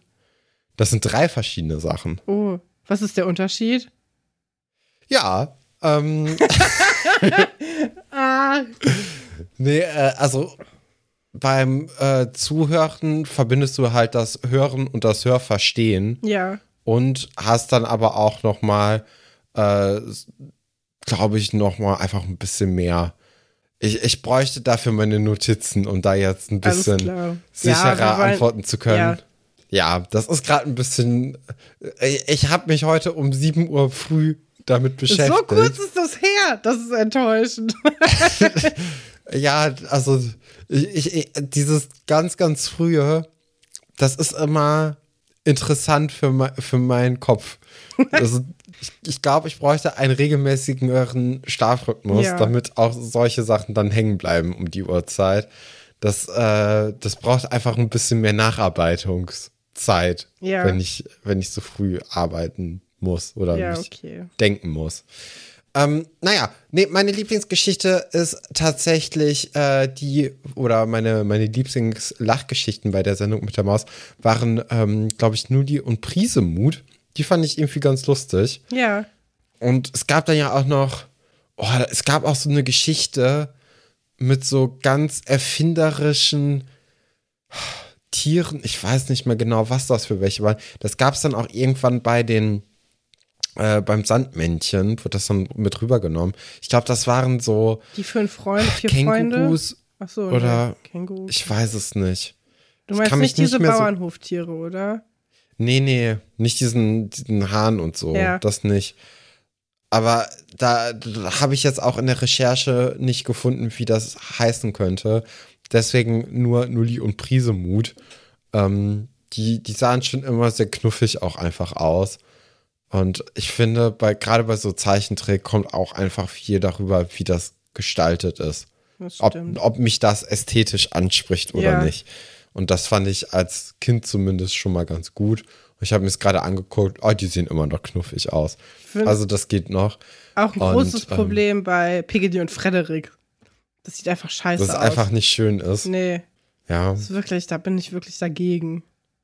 alles klar. Ja, ähm, wie kommen wir denn darauf? Wir kommen natürlich darauf, weil äh, hier unsere Callcenter-Betrügerbande, bestehend aus Carlo, ähm, Thekla und Luisa, so ein bisschen das schlechte Gewissen plagt. Ja, Und die dann ja Recht. auch relativ schnell irgendwie beim Frühstück darauf kommen, uh, da müssen wir noch mal äh, vielleicht uns entschuldigen. Lass sie doch noch mal anrufen. Und gerade als sie irgendwie versuchen, ähm, sich die Nummer herzuleiten, äh, kommt dann aber Herr Dr. Stolberg vorbei und sagt, ey, hier Handys beim Frühstück sind jetzt nicht gestattet. Und da räumt Carlo sein Handy auch wieder in sein Papageien-Etui ein. Ich dachte, du so hättest dachte, das sowas vielleicht ja nicht genial. gesehen. Ja, dachte ich auch. Ähm, aber wir sehen auch, er hat kein Titanic-Case. Nee. Er hat gar nee, kein nee. Case. Er hat nur sein Papageiendings. Fünfmal so Was groß wie das Handy noch an cooler sich. ist als eine Titanic-Case. Ich weiß nicht, ob das cool ist. Es gibt mir auch so Jacko-O-Vibes. Ja, ja, klar. Meinst du, Carlo hat sich inzwischen mal bedankt für seine Geschenke? Ich glaube, er wurde angerufen Ah. und dann blieb ihm nichts anderes übrig. Okay, auch clever. Wenn du deinem Kind Ja, vielleicht ist das ja so, so ein Versuch gewesen von den Eltern, Ja, so ein mehr bisschen mehr Kontakt. Kontakt, so die, so die Hand auszustrecken zu Carlo. Und Carlo hat einfach gesagt, nee, danke. Und hat sie weggedrückt. Ja, Wer weiß. Ja, ähm, und dann äh, sind die dann eben am Nachmittag, nehme ich mal an, äh, nochmal in der Schülerbar und leiten sich das so ein bisschen her und kommen dann aber irgendwann auf den Trichter, beziehungsweise Luisa, die ja schon ein Handy hat, dass man ja einfach auf Wahlwiederholung drücken könnte. Also Ja. quasi genau das, was auch ähm, bei, bei ihrer Titanic Case Handy Story mit Max und Philipp damals Ja. so die Lösung war. Die Daran haben echt- sich dann doch erinnern. das Prinzip Wahlwiederholung ist noch nicht so verbreitet bei denen. Nee. Und dann rufen sie ja ganz, ganz schnell nochmal bei der Frau an und entschuldigen sich ja auch. Und sie sagt so, ja, hm, ähm, pff, weiß ich jetzt nicht, ob ich so Bock habe, mich mit euch zu treffen. Also können wir schon machen, aber da müsst ihr mich auch abholen. Also ich verlasse jetzt nicht mehr alleine das Haus. Das ist mir zu blöd. Und äh, da sagen sie, okay, ja, machen wir aber. Und dann haben sie ja so ein bisschen was geplant, ne? Ja, wobei der Plan auch noch nicht so ganz ausgereift ist, finde ich. Weil sie wollen ja dann irgendwie Italien nach Potsdam bzw. Seelitz bringen. Mir kann keiner sagen, dass es in Potsdam keinen Italiener gegeben hätte, der tatsächlich ähm, auch warmes Essen verkauft. Aber es wird Ja. hier wieder so kompliziert gemacht alles. Ähm, denn natürlich muss man den einzigen Italiener, den wir kennen, mit einspannen, den guten alten Giovanni. Oder wie, äh, wie der Typ letzte Woche gesagt hat, Giovanni.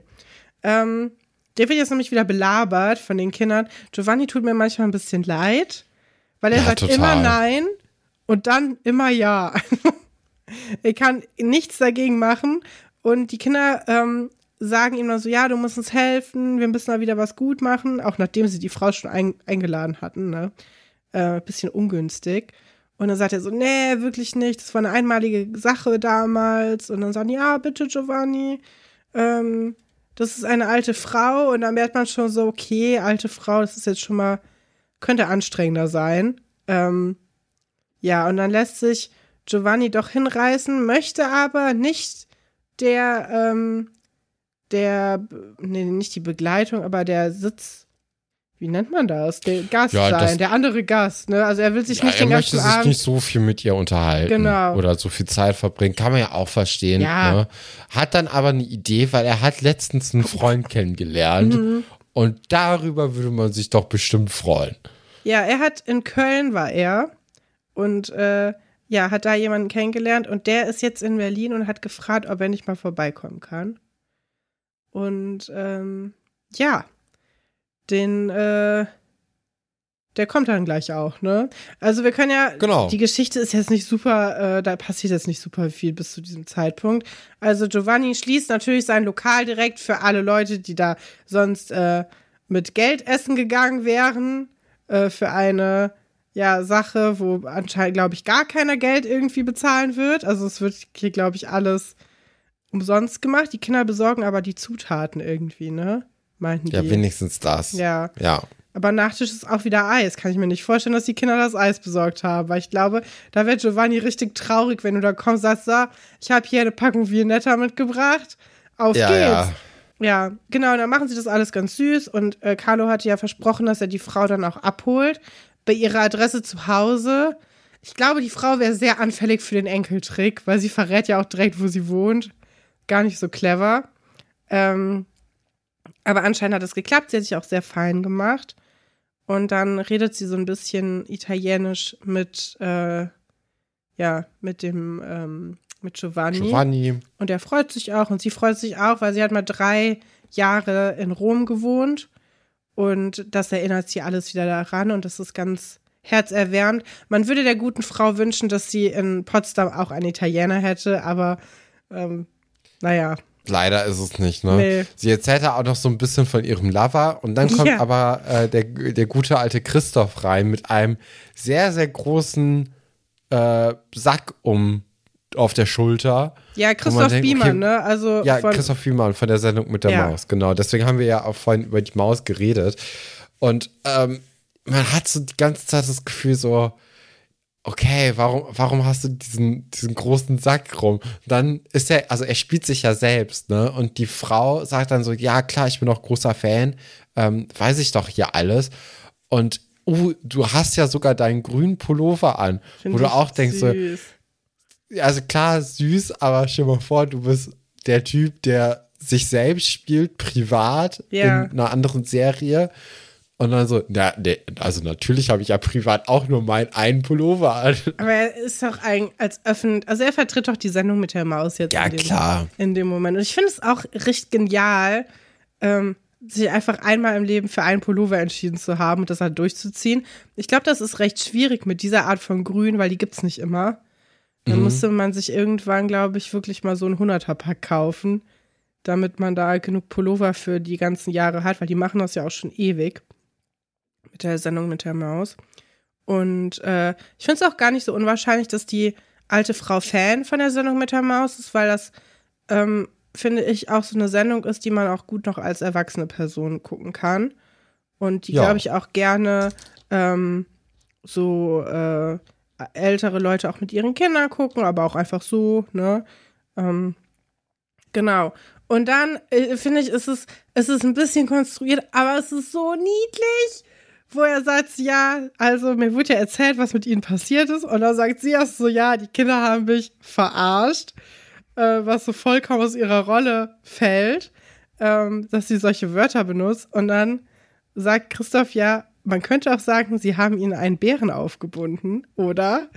Und dann holt der Captain Blaubeer aus dem Sack raus und der ist als Römer verkleidet. Wie niedlich ist Ja, mit es? so einer Toga, ne? oh, Das, das war schon sehr lustig. Aber da dachte ich mir auch so, ey, wie viele von diesen großen Captain Blaubeer gibt es wohl? Also Ja. das, das kann ja gar nicht so viele Nee. große Kuscheltiere geben, ne? Das ist doch bestimmt so ein Ausstellungsstück, das eigentlich so im WDR rum, rumsitzt. ja. Fand ich ganz toll. Habe ich mich voll Mhm. gefreut. Ich, äh, Ja, kann ich verstehen, Ja. doch. Also die, dieser Twist dann, wo der dann auch den Captain Blaubeer rausholt, das war dann doch ganz lustig. Äh, aber ist auch in Ordnung, wenn die Geschichte dann nächste Woche nicht mehr. nee, tut sie ja auch vorkommt. nicht. Ähm, genau. Ich fand auch, ich fand das ganz schön, weil später kommen ja immer nur Juri vorbei. Stimmt. Ich fand es ganz toll, dass jetzt hier mal, äh, ja, nochmal jemand anderes äh, da ist. Und, ähm, ja, jemand, den man auch mit dem Kinderkanal verbindet, ne? Oder Ja. mit der, lief das überhaupt im Kinderkanal? Läuft gar nicht im Kinderkanal, Nee, läuft auf dem ersten, ja, ich ne? glaube beides. Im, Im ersten und im Kinderkanal oder im WDR und es ist irgendwie so 30 Minuten Ja. versetzt. Kann gut sein. Ja, aber es Ja. Äh, ist, ist eine gute Sache. Genau. Ja. Und dann würde ich sagen, das war doch dann am Ende der Folge doch noch recht versöhnlich. Ja. Also ich bin froh, dass wir diese Geschichte jetzt äh, beendet haben, weil ich wirklich, und du hast es ja in der letzten Beschreibung von der Folge geschrieben, ähm, es war ja die Geschichte, vor der ich mich die ganze Zeit gefürchtet habe, und dann war es die beste von den drei Geschichten in der letzten Woche. Äh, schwierig. Aber jetzt geht's bergauf, denn äh, Herr Schatz und äh, Frau, Frau, Frau Jennifer Christine werden sich bald kennenlernen. Reichenbach. Ja, ich weiß, aber ich, ich wollte das so sagen. Und äh, Okay. ja. Also man trifft sich erstmal noch nicht privat, sondern in Rolle. Genau. Ähm, und ich glaube, das wird ganz, ganz toll und ganz zauberhaft. Ansonsten weiß ich gar nicht so richtig, was uns erwarten wird. Also die Robin-Geschichte geht natürlich weiter, aber wir haben ja jetzt zwei offene Slots eigentlich, oder? Ja, nur noch ein, oder? Also ich glaube, Robin und ähm, auch die Schatz- und äh, Reichenbach-Geschichte. Ach so, ja, das geht ja ich dann glaub, weiter Die werden, ja, die werden gesplittet, glaube ich. Ja, genau. Was Und ja auch mal eine ganz schöne Abwechslung ist, ne? Dass man so eine, eine Story irgendwann so splittet und zwei unterschiedliche Sachen daraus erlebt. Ja, Das ist ja auch nicht so oft der Fall. nee, genau. Ja, das wäre es dann gewesen von uns an äh, dieser Stelle für diese Woche. Wir freuen uns natürlich wie immer, wenn ihr auch in der nächsten Woche wieder einschaltet und uns bei Spotify fünf Sterne gibt, bei Apple fünf Sterne gibt oder auch Kommentare schreibt und auch beim Instagram-Post gerne kommentiert. Was denn eure Lieblings-Sach- oder Lachgeschichte Ja! von der Sendung mit der Maus Das möchte gewesen ich war? wissen. Das interessiert mich sehr doll. Ja, dann bis nächste Woche. Wir hören uns wieder, weil die Welt sich dreht. Hossa. Adieu.